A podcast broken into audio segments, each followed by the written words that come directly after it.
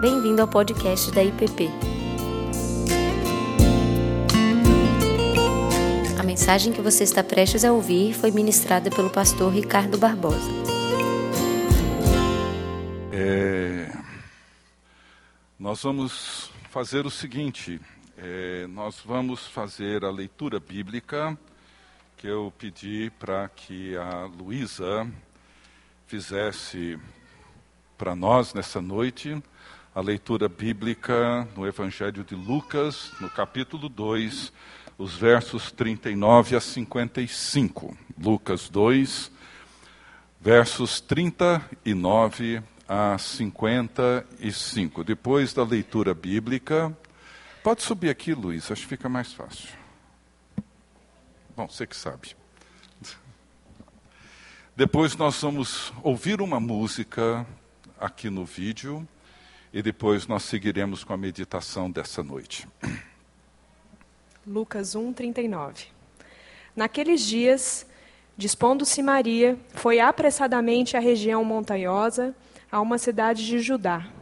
Entrou na casa de Zacarias e saudou a Isabel. Ouvindo essa saudação de Maria, a criança lhe estremeceu no ventre. Então, Isabel ficou possuída do Espírito Santo e exclamou em, em alta voz: Bendita és tu entre as mulheres, e bendito o fruto do teu ventre. E de onde me provém que venha visitar a mãe do meu Senhor? Pois logo que me chegou aos ouvidos a voz da tua saudação, a criança estremeceu de alegria dentro de mim. Bem-aventurada a que creu, porque serão cumpridas as palavras que lhe foram ditas da parte do Senhor. Então, disse Maria: A minha alma engrandece ao Senhor, e o meu espírito se alegrou em Deus, meu Salvador, porque contemplou na umidade da tua serva, pois, desde agora, todas as gerações me considerarão bem-aventurada porque o poderoso me fez grandes coisas. Santo é o seu nome. A sua misericórdia vai de geração em geração sobre os que o temem. Agiu com o seu braço valorosamente, dispensou os que no coração alimentava pensamentos soberbos, derribou do seu trono os poderosos e exaltou os humildes. Encheu de bens os famintos e despiu vazios ricos. Amparou a Isabel, a Israel, seu servo, a fim de lembrar-se da sua misericórdia a favor de Abraão e de sua descendência para sempre, como prometera aos nossos pais.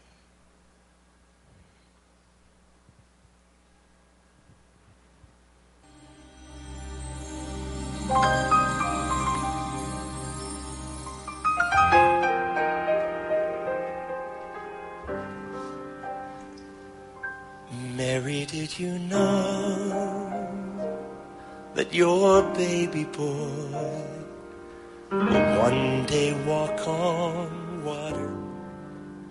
Mary, did you know that your baby boy will save our sons and daughters? Did you know that your baby boy has come to make you new? This child that you delivered will soon deliver you. Mary, did you know that your baby boy will give sight to the blind man? Mary, did you know your baby boy? He'll calm the storm with his hand. Did you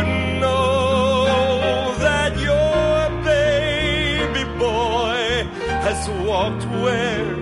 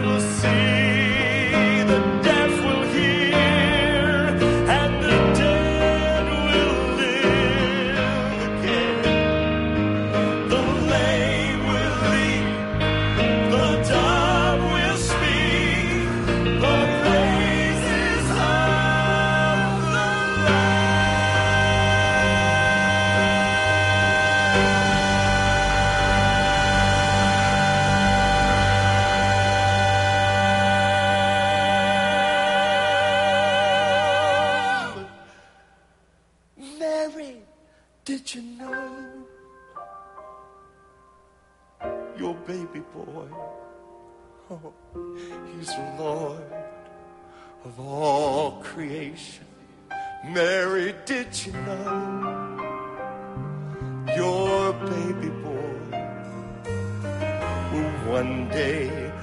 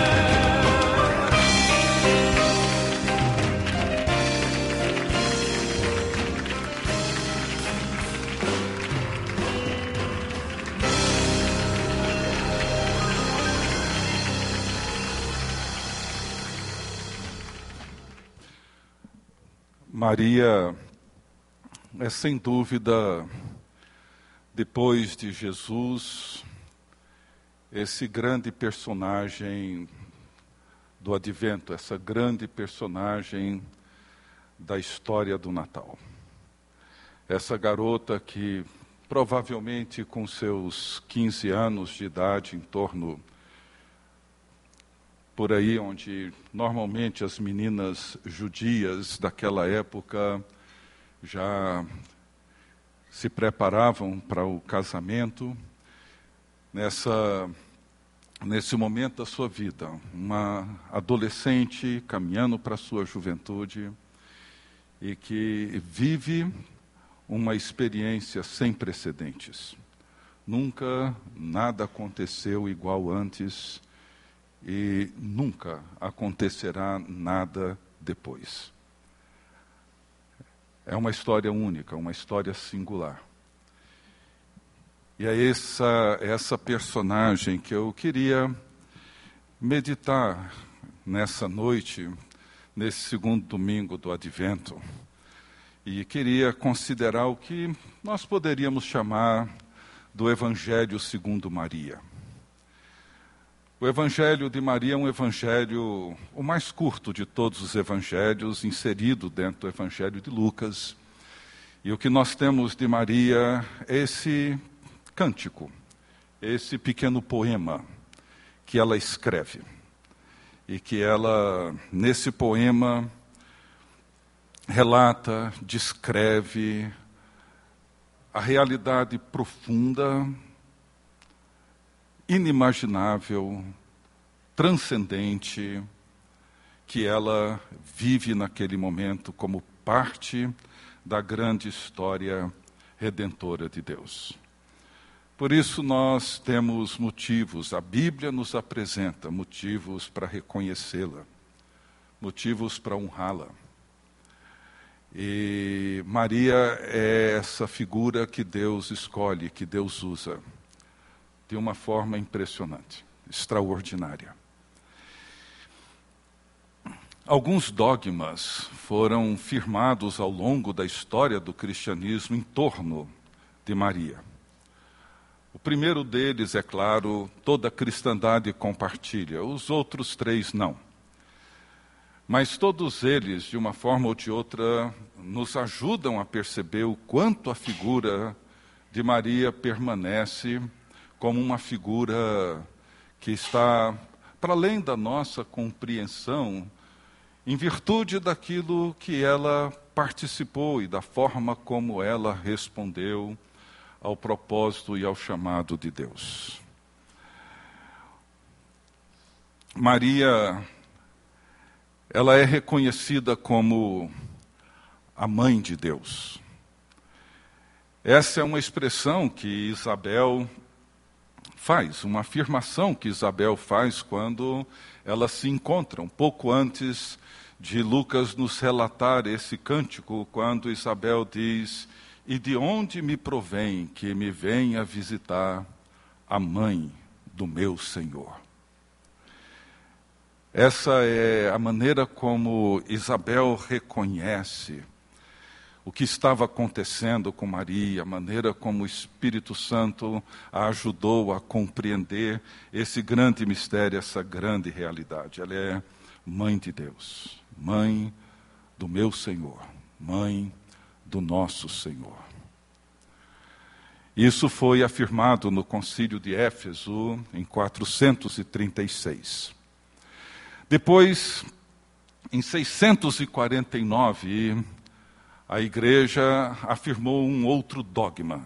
Esse já não tem a concordância de, do segmento protestante da cristandade, que foi o dogma da sua virgindade, em que afirma a virgindade de Maria não apenas antes do nascimento de Jesus, mas que ela prosseguiu e continuou como virgem.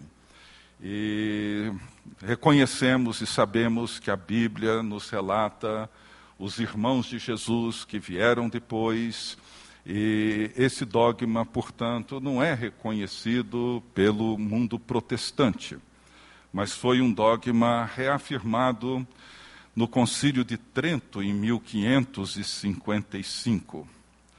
Um terceiro dogma surge bem mais tarde, em 1850, que é o dogma da Imaculada, de Maria Imaculada. O que, que significa que ela não participa ou não participou do pecado original e permaneceu sem pecado.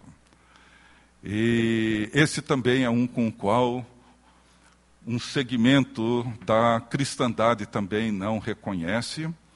Mas a preocupação que havia na época é como que o Filho de Deus santo e perfeito poderia nascer de uma pessoa não santa e não perfeita. Eu também não entendo. É um desses mistérios de Deus. Mas sabemos que todos pecaram e foram destituídos da graça de Deus, e isso inclui Maria, que somente por meio do seu filho, como disse o cântico, esse filho que ela deu à luz, foi também o único que deu a ela luz. E por fim, nós temos o dogma da ascensão de Maria, que já é bem mais recente, em 1950, em que Maria não provou a morte. Ela foi ascendida aos céus e não passou pela morte.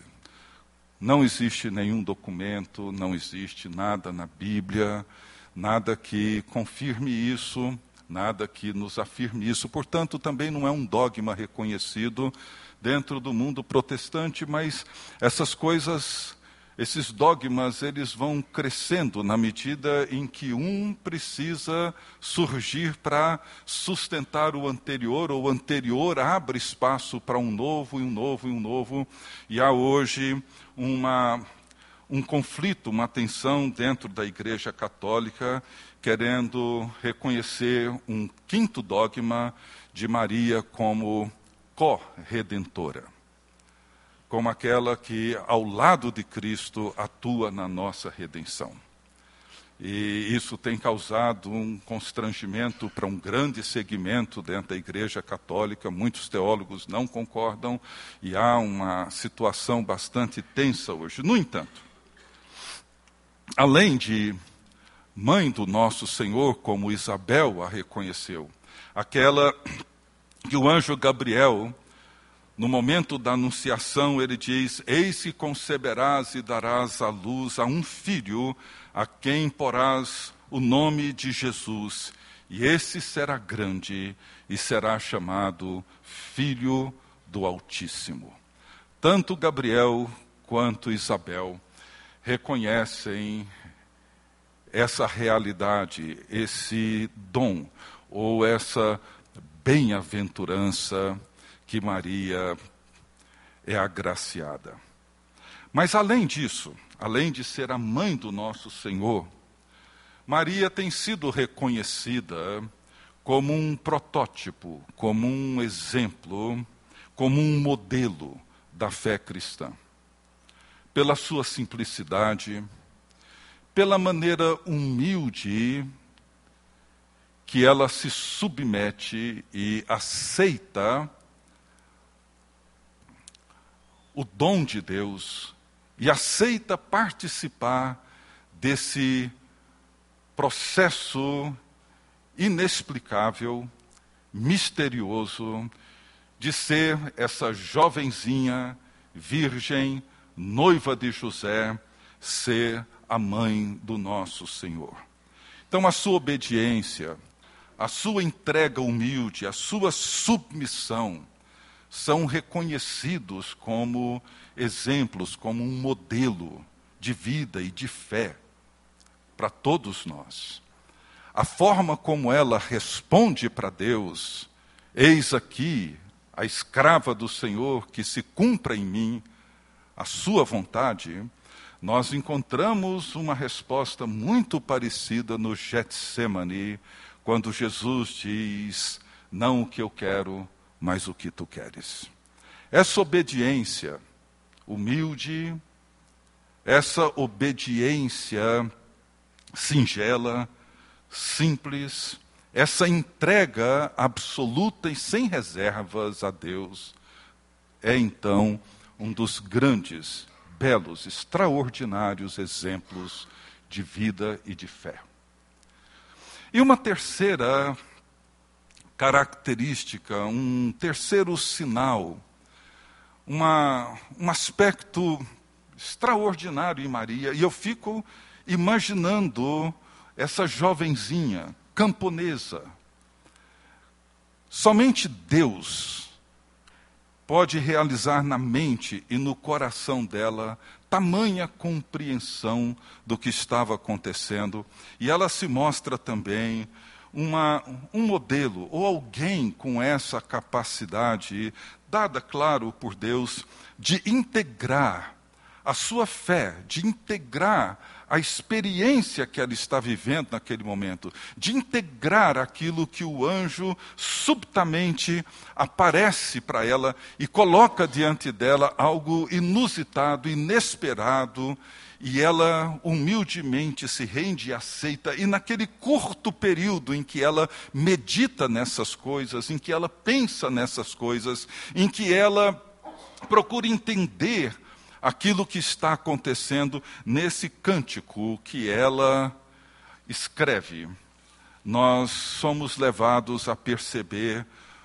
uma realidade profunda, com verdades que vão para além da nossa compreensão, da minha compreensão, certamente. Esse poema de Maria, tão curto, que eu hoje quero chamar do Evangelho segundo Maria, nos ajuda a entender a maneira como ela, nesse período curto em que ela vive essa experiência, e ela consegue refletir e nos ajudar a entender o que estava acontecendo e segue acontecendo na história da humanidade.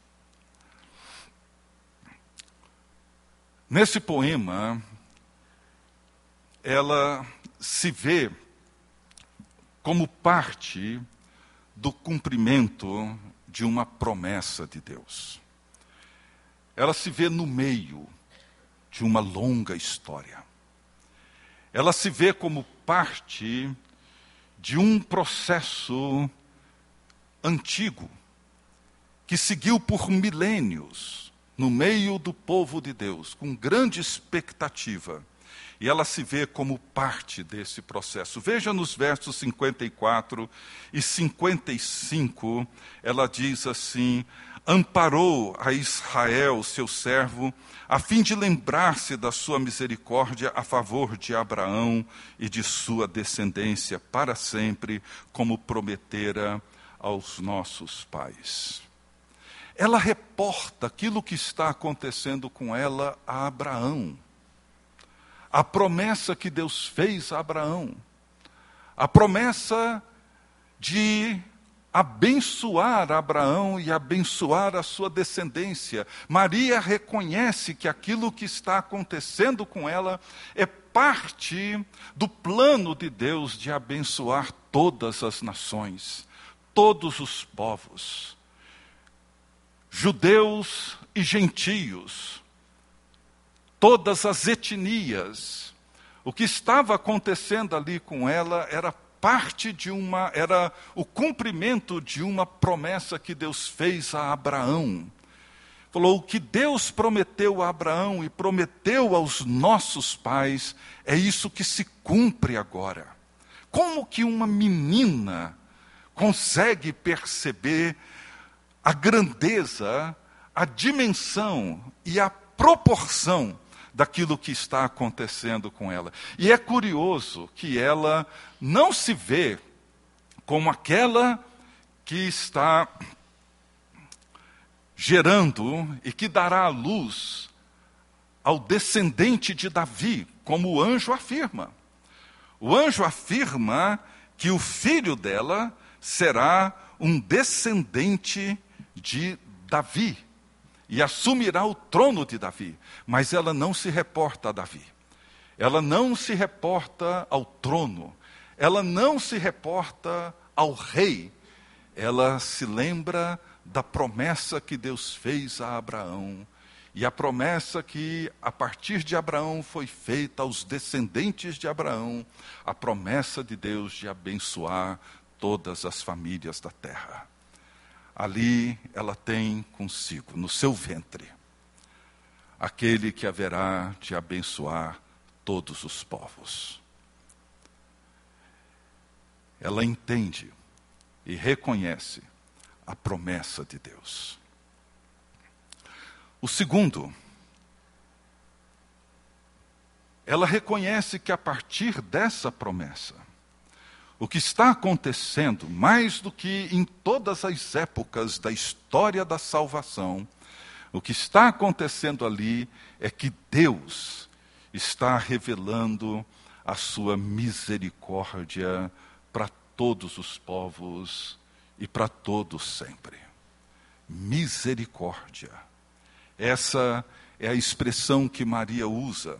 Veja no verso 50 49, 50, porque o poderoso me fez grandes coisas, santo é o seu nome. A sua misericórdia vai de geração em geração sobre os que o temem.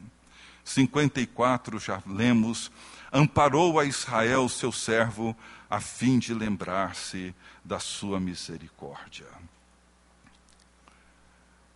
Eu não sei como ela consegue entender tudo isso.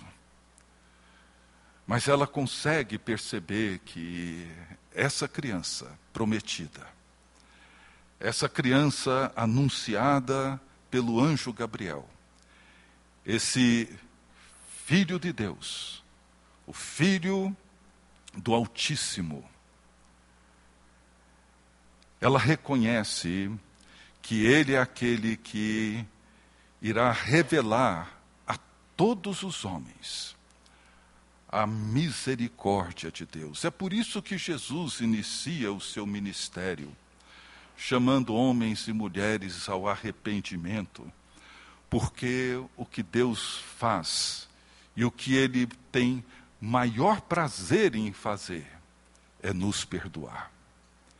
Ele veio para assumir sobre si a nossa culpa, assumir sobre si o nosso pecado assumir sobre si a nossa dor, assumir sobre si a nossa rebeldia, assumir sobre si a nossa desobediência.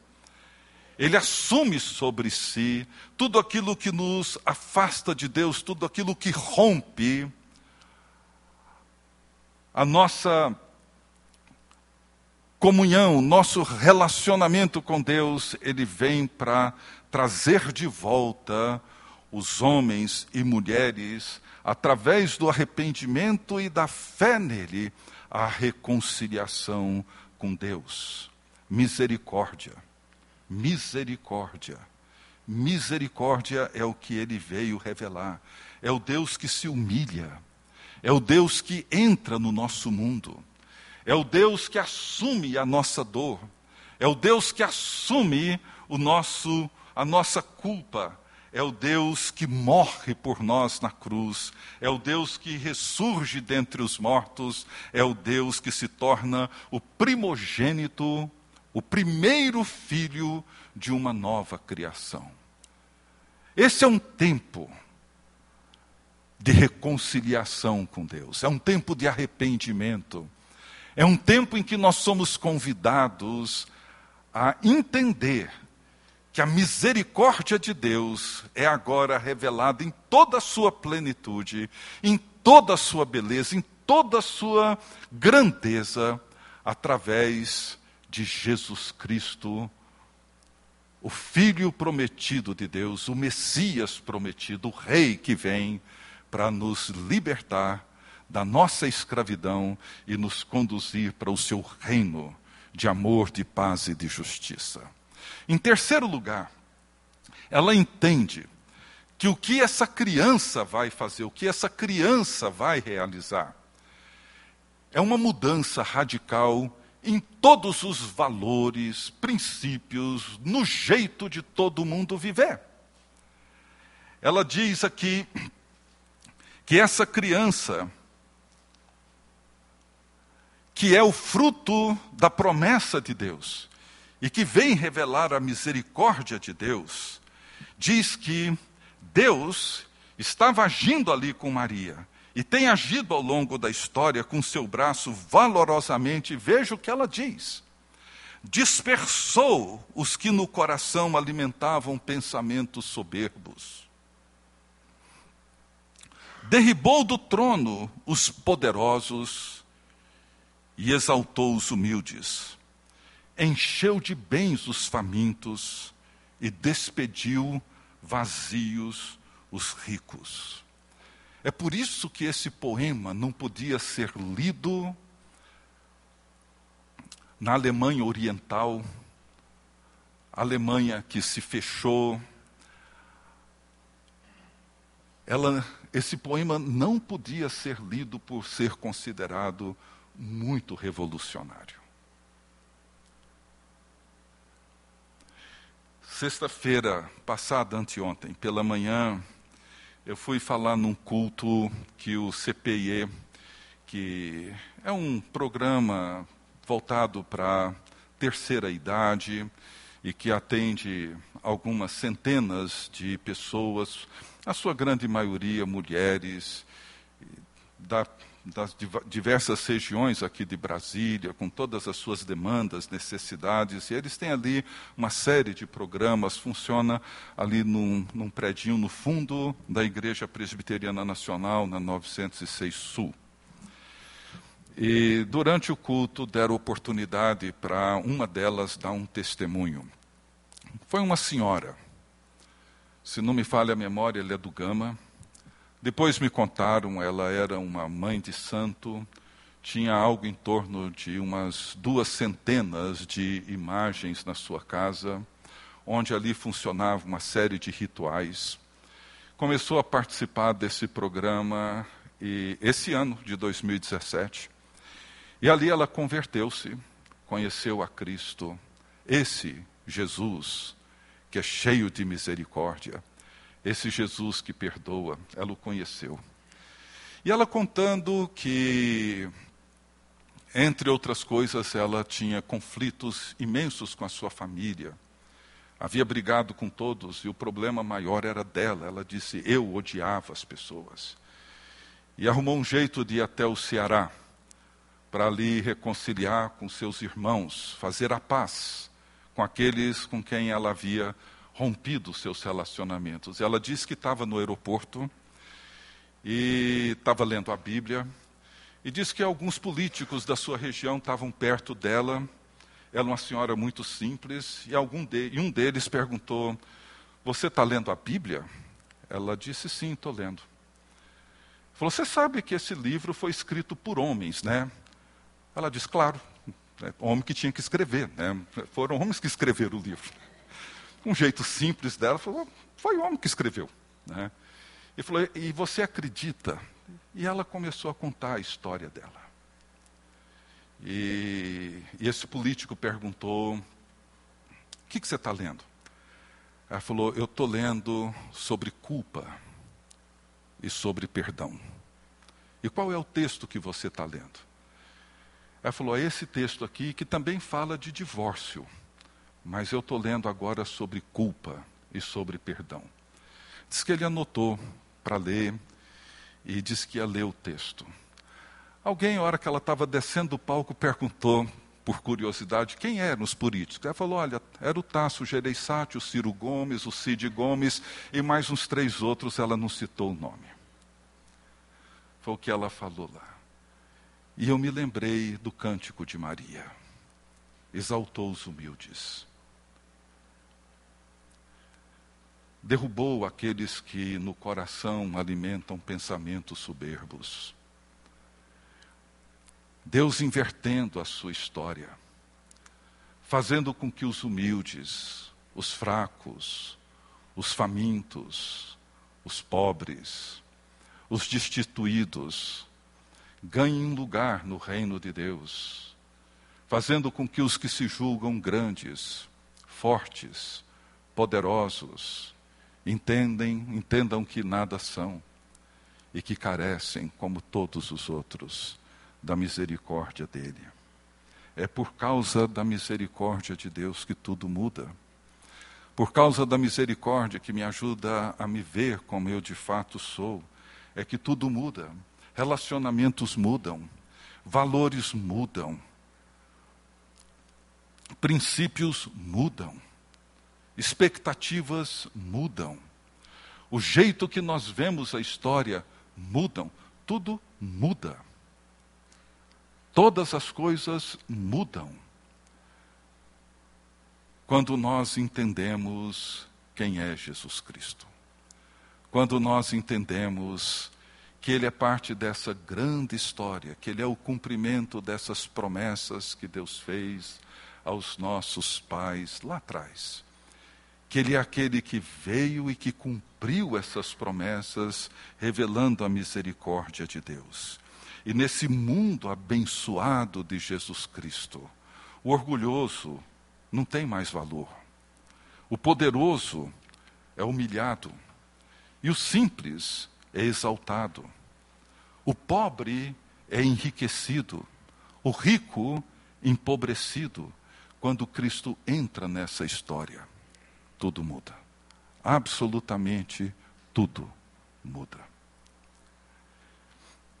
E isso tudo acontece.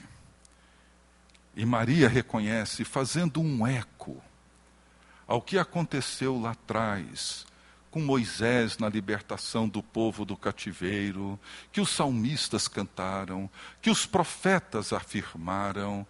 Ela diz que tudo isso aconteceu por causa do braço do Senhor, do braço santo e do braço poderoso e do braço forte do Senhor. O Salmo 98, ele nos convida a cantar, dizendo: Cantai ao Senhor um cântico novo, porque ele tem feito maravilhas. A sua destra e o seu braço santo lhe alcançaram a vitória. Maria reconhece que aquilo, nada daquilo é seu, nada daquilo provém dela mesma, nada daquilo é fruto da sua competência, fruto da sua capacidade. Ela diz que tudo aquilo, tudo, absolutamente tudo que estava acontecendo e que iria acontecer, e que está acontecendo e seguirá acontecendo, é Deus com o seu braço forte e com o seu poder realizando os grandes propósitos da salvação. Que Deus nos abençoe e que essas maravilhas que Deus fez em Maria aconteça na minha vida e na sua vida. Essas maravilhas que aconteceu nessa senhora lá do Gama, siga acontecendo conosco e entre nós. Porque Deus cumpriu suas promessas, revelou sua misericórdia muda todas as coisas e cria em nós e entre nós o mundo novo de Deus por causa do braço forte e poderoso do nosso Deus. Que Deus nos abençoe. Pai Santo, somos somos fruto dessa linda história, dessa promessa feita muitos anos atrás em Abraão. E realmente, Pai, fomos abençoados, como o Senhor havia prometido, por meio do Teu Filho Jesus. De forma que nos reunimos hoje aqui para cantar, para celebrar a Tua misericórdia, a salvação, aquilo que o Senhor tem realizado, Pai, em nós. O Senhor também, Pai, tem no Teu reino chamado a muitos muitos que sofrem, que padecem. E, como diz Efésios, saindo da, da morte, saindo da rebeldia, o Senhor, em Cristo Jesus, chamou-os a serem teus filhos, Pai. Que grande salvação é essa, Deus?